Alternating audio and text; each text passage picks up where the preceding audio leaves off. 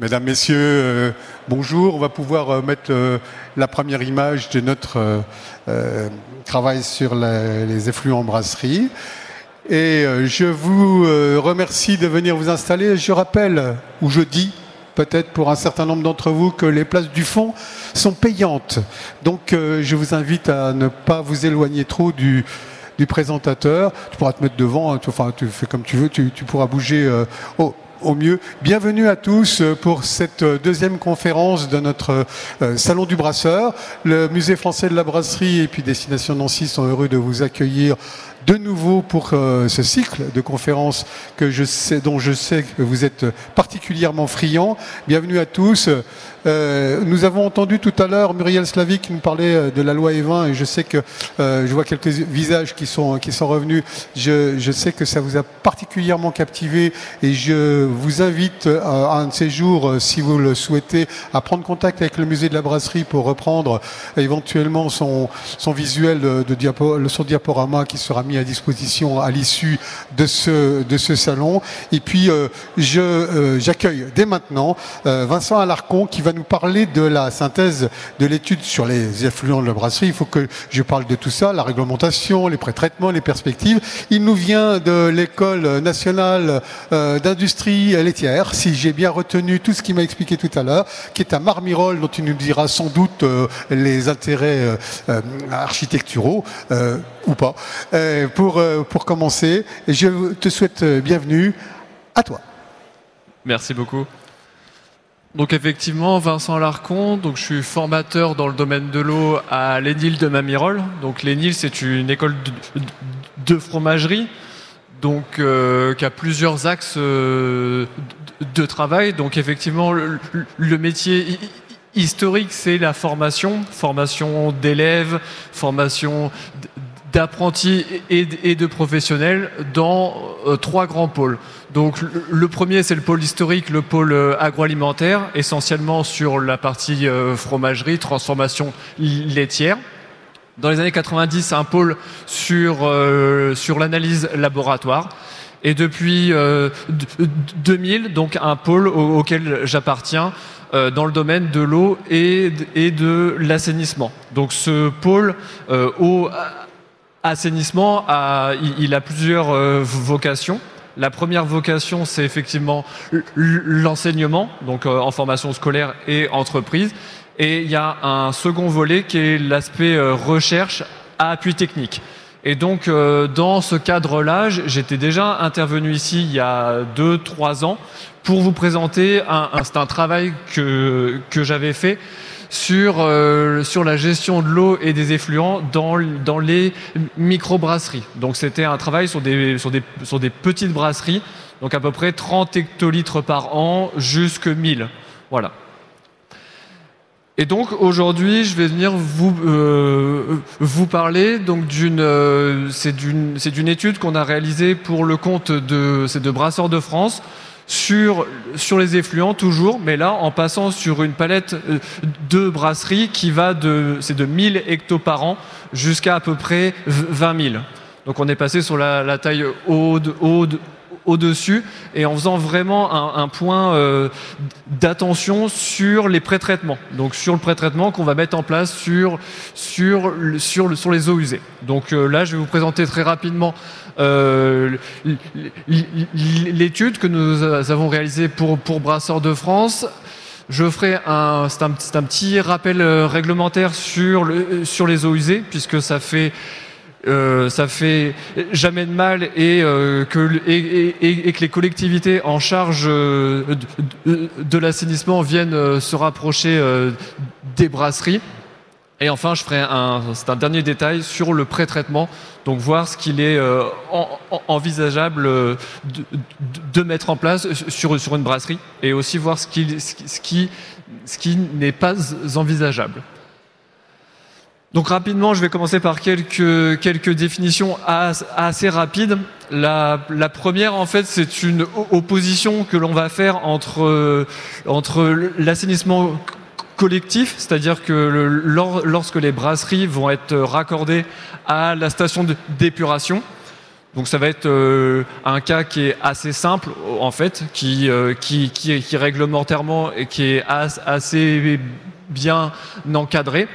Et par opposition, c'est à l'ANC, donc à l'assainissement non collectif, où là c'est la brasserie qui va mettre en place son, propre traitement, ce qui génère pas mal euh, de complications, que ce soit sur le plan réglementaire ou sur le plan financier. Enfin voilà quelques rapides euh, rappels. Donc je vais, je, vais passer vite, hein, mais pour la pollution, elle, va être euh, quantifiée en, avec plusieurs paramètres qui sont vraiment propres euh, au, domaine de, l'eau.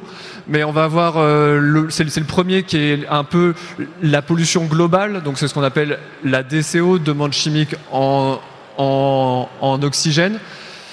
Euh, on a aussi un, un, autre paramètre qui est la demande biologique et pas euh, biochimique, mais la demande euh, biologique en oxygène sur 5 jours. Ça va, nous, permettre de voir quelle est la fraction de la pollution qui va pouvoir être traitée par les bactéries puisqu'en fait, tous les, systèmes de traitement de l'eau qu'on va retrouver dans, dans les collectivités et dans les, dans les brasseries vont être basés sur un processus, euh, un processus biologique.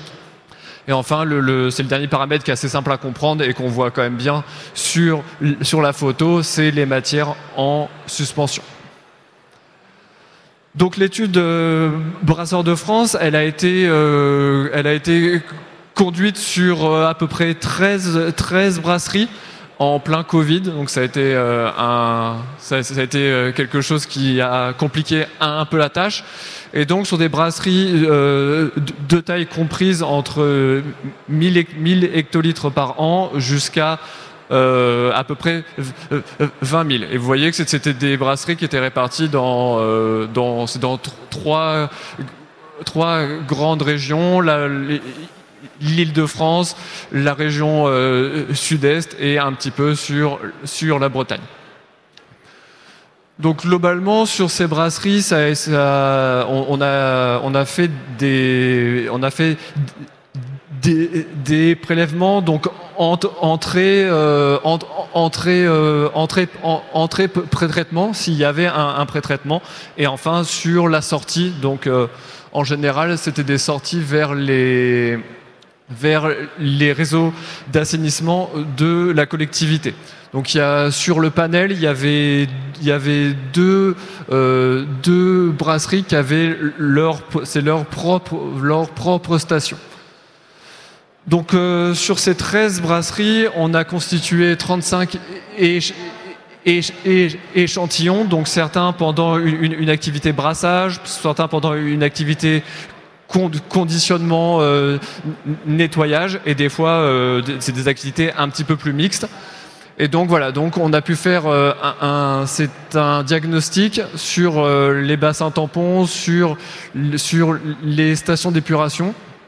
Et à ces analyses terrain, on est venu à ajouter à peu près 30, 30, 30 bulletins d'analyse complémentaires qui ont été transmis par, le, par, par les adhérents de Brasseurs de France.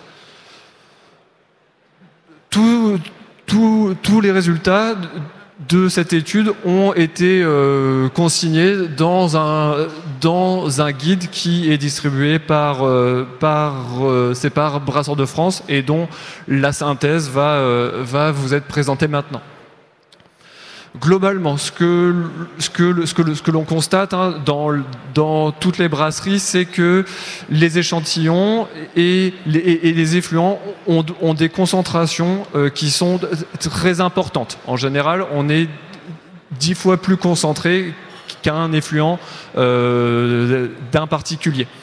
C'est ça, c'est valable pour, euh, pour, pour l'ensemble des paramètres, que ce soit euh, la DCO, azote, phosphore. C'est une pollution qui est essentiellement soluble, c'est-à-dire que euh, toute opération de filtration ou de, décantation sur les fluents ne sert à presque rien. C'est-à-dire que la pollution est soluble et elle ne pourra être dégradée que par un, que par un, par un traitement biologique, qui est un traitement qui est assez complexe à mettre en œuvre et assez coûteux. Mais ça, on en reparlera un petit peu après sur les pré-traitements.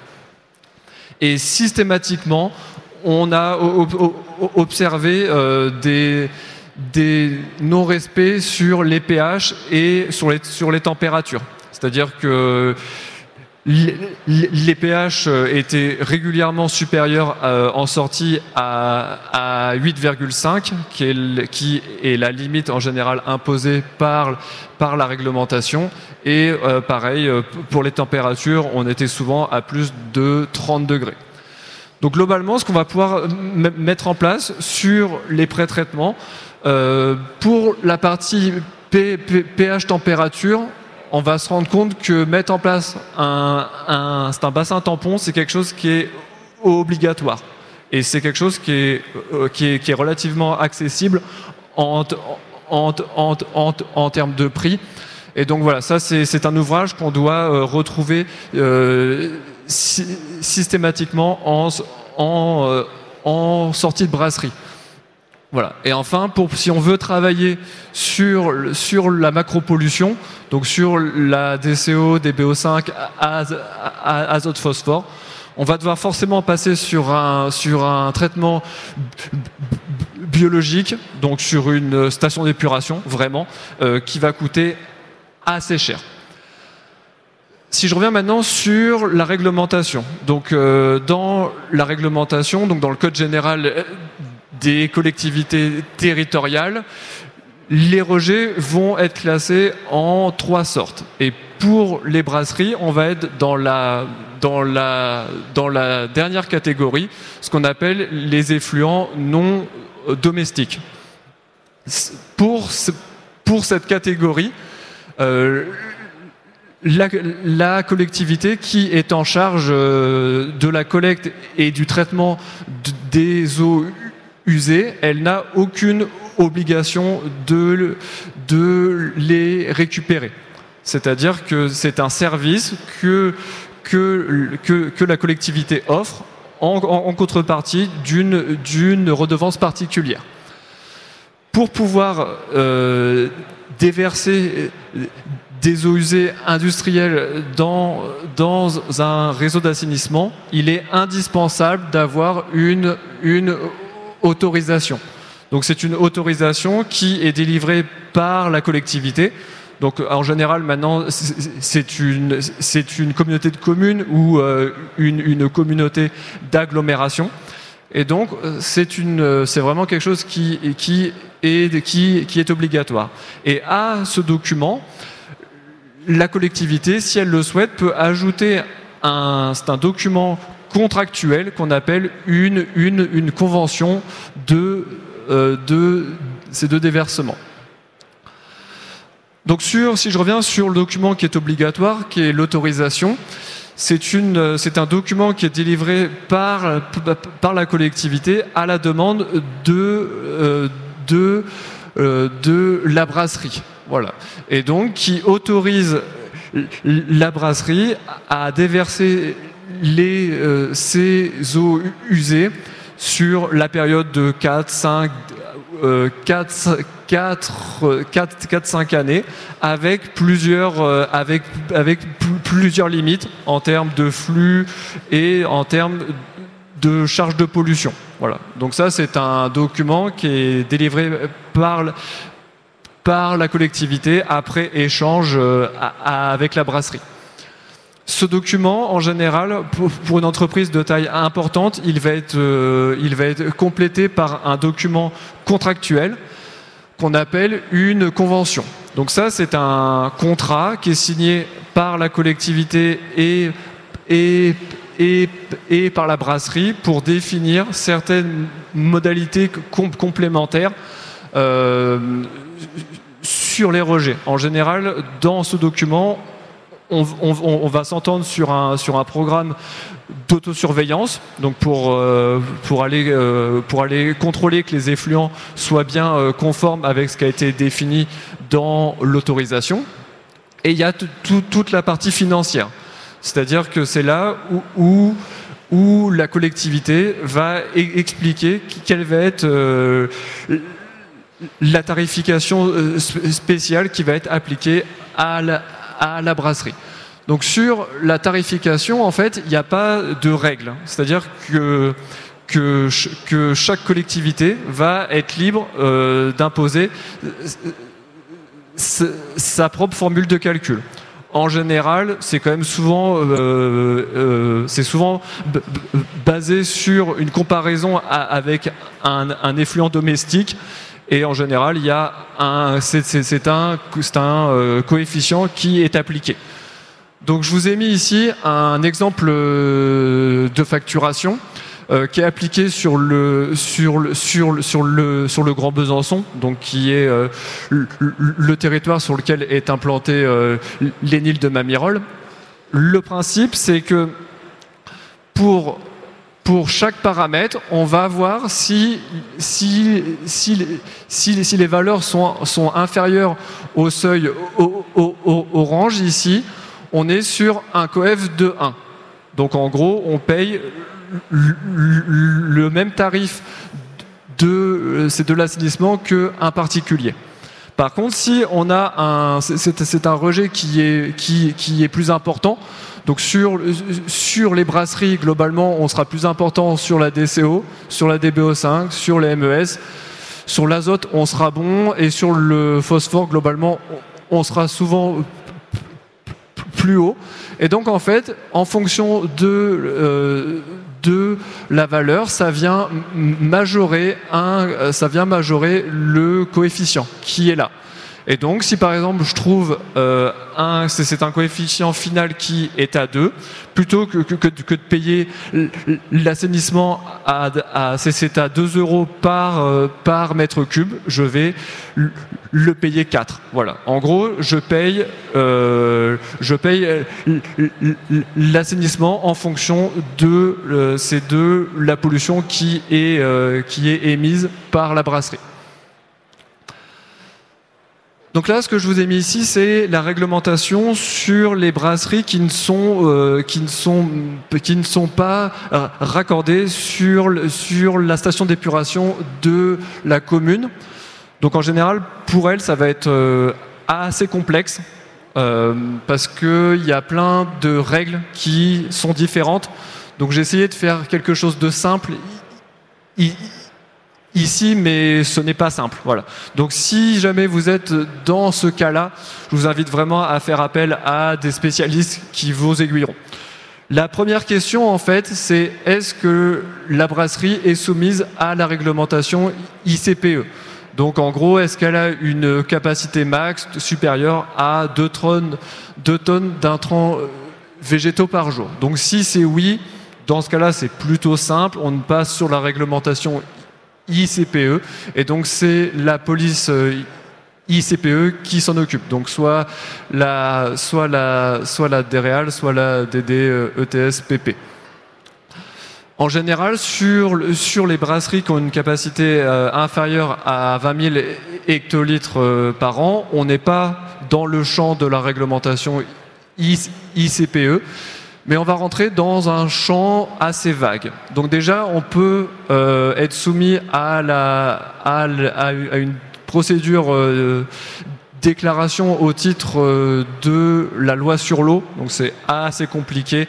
je ne vais pas avoir suffisamment de temps pour, pour en parler. Voilà. Mais globalement, j'ai un champ réglementaire qui est assez large. L'essentiel, c'est que, c'est que vous reteniez qu'une brasserie qui va disposer de, de sa propre station d'épuration, c'est une contrainte financière importante et une contrainte réglementaire aussi euh, forte. Voilà, avec des pénalités qui peuvent être importantes et c'est, avec des investissements lourds. sur les pré-traitements. Donc, pour les pré-traitements, ça va s'appliquer à des brasseries qui vont être, qui vont être raccordées sur le réseau, euh, sur le réseau d'assainissement communal. Donc en gros, il y a trois types. Euh, donc il y a les deux premiers ici, qui est le bassin tampon. Donc je vous ai dit, c'est un pré-traitement qui est indispensable. Le bassin tampon type un petit peu c'est euh, ça. Donc le principe c'est de mettre en place un, un dégrillage grossier pour pouvoir euh, pour pouvoir protéger les pompes, donc pour enlever tout, ce qui est euh, capsule tesson. ensuite, je vais mettre en place un un bassin tampon qui va accueillir l'ensemble l'ensemble l'ensemble des effluents qui sont produits sur un sur la journée et je vais injecter de l'air pour, euh, pour maintenir la fraîcheur de cet effluent et éviter une, une, fermentation.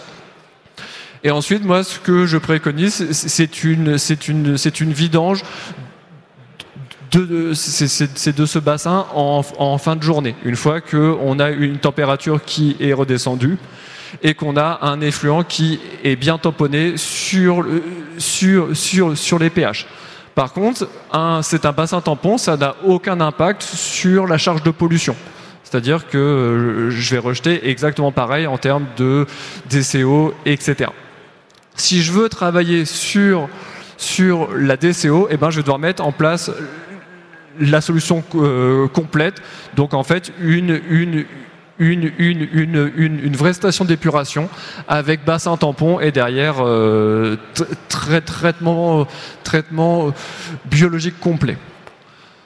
Pour les perspectives, donc euh, c'est un sujet qui monte depuis 5 ans, qui va encore, euh, qui va, qui, va progresser encore, puisque euh, les services de l'eau et de l'assainissement sont en train de, c'est de terminer la mise en conformité, donc avec la mise en place d'autorisation pour, pour, pour l'ensemble pour l'ensemble des brasseries. Donc vous avez dû comprendre que ce qui était important et ce qui est à mon sens euh, indispensable, c'est de mettre en place un, un, bassin tampon à chaque, brasserie.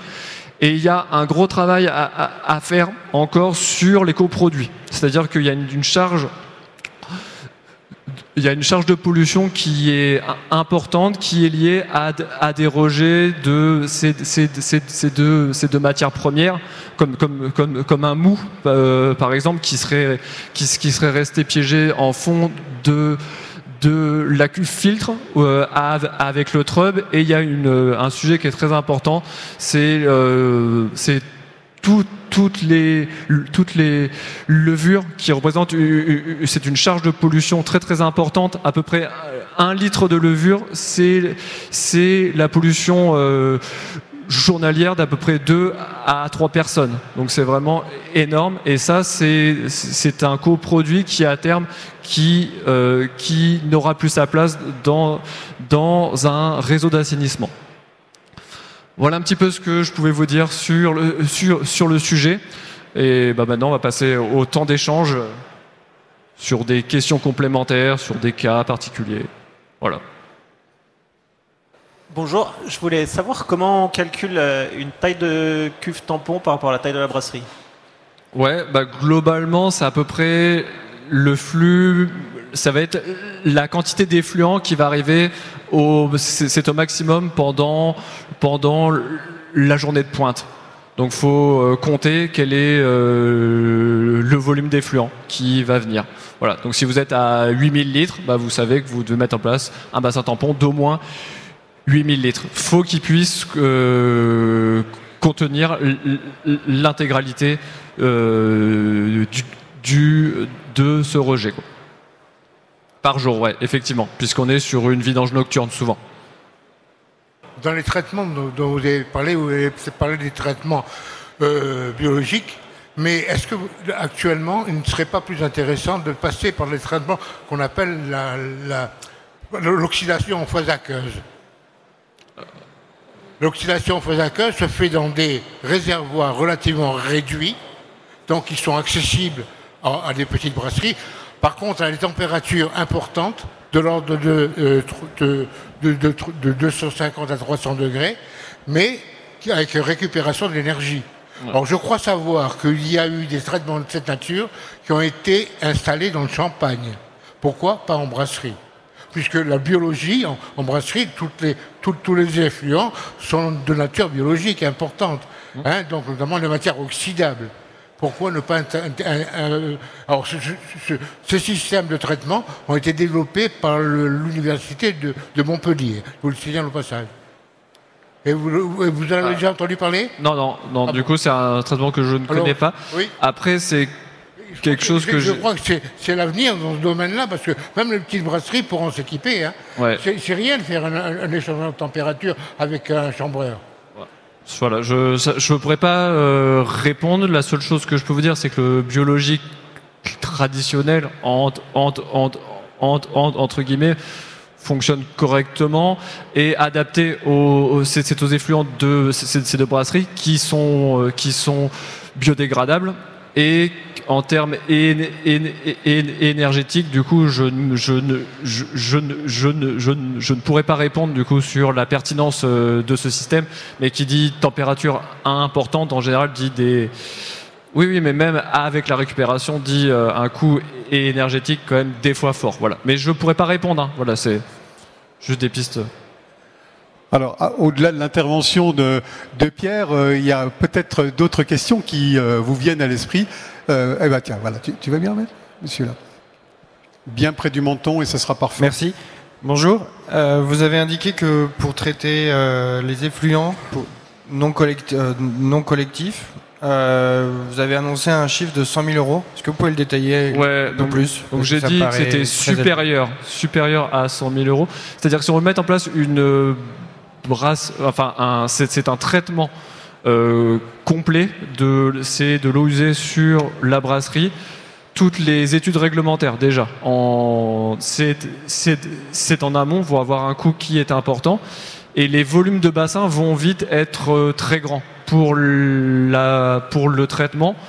Et donc entre la fourniture, la pose, euh, ça va, on va vite être sur des montants de plus de 100 000 euros. C'est-à-dire que j'ai, que j'ai, je suis allé dans, c'est, dans plusieurs brasseries, donc de taille, de taille, de, taille modeste. Celle qui avait un traitement qui, c'est, qui fonctionnait et qui était installé par, euh, par, euh, par une entreprise spécialisée, euh, on était sur des montants de plus de 100 000 euros pour des petites brasseries. Après, je ne sais pas quel était le détail que vous souhaitiez, si c'était par poste ou, ou voilà, mais il y, y a, du génie civil, il y, a des, y a des cuves, il y a des compresseurs, il y a de l'instrumentation, donc ça, voilà, c'est à titre de comparaison, actuellement sur, sur la fromagerie pédagogique euh, de, de de Mamirol, on est en train de mettre en place un, un c'est un pré-traitement. Donc juste un, c'est juste un, un pré-traitement et on est sur un, sur un budget qui est supérieur à c'est à, euh, à 100 000 euros quoi. Juste pour un pré-traitement de l'eau usée. Et on traite 40, euh, 40 mètres cubes par jour. Donc on est vraiment sur un tarif qui est supérieur à ça. Une question complémentaire, euh, merci.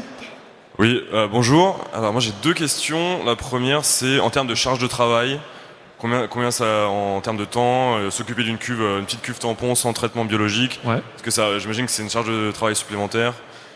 Et combien de temps ça pourrait prendre? Et la deuxième, c'est est-ce qu'on peut valoriser les sédiments de la cuve tampon? Est-ce que en agriculture, je sais pas, est-ce que ça se valorise? Ok.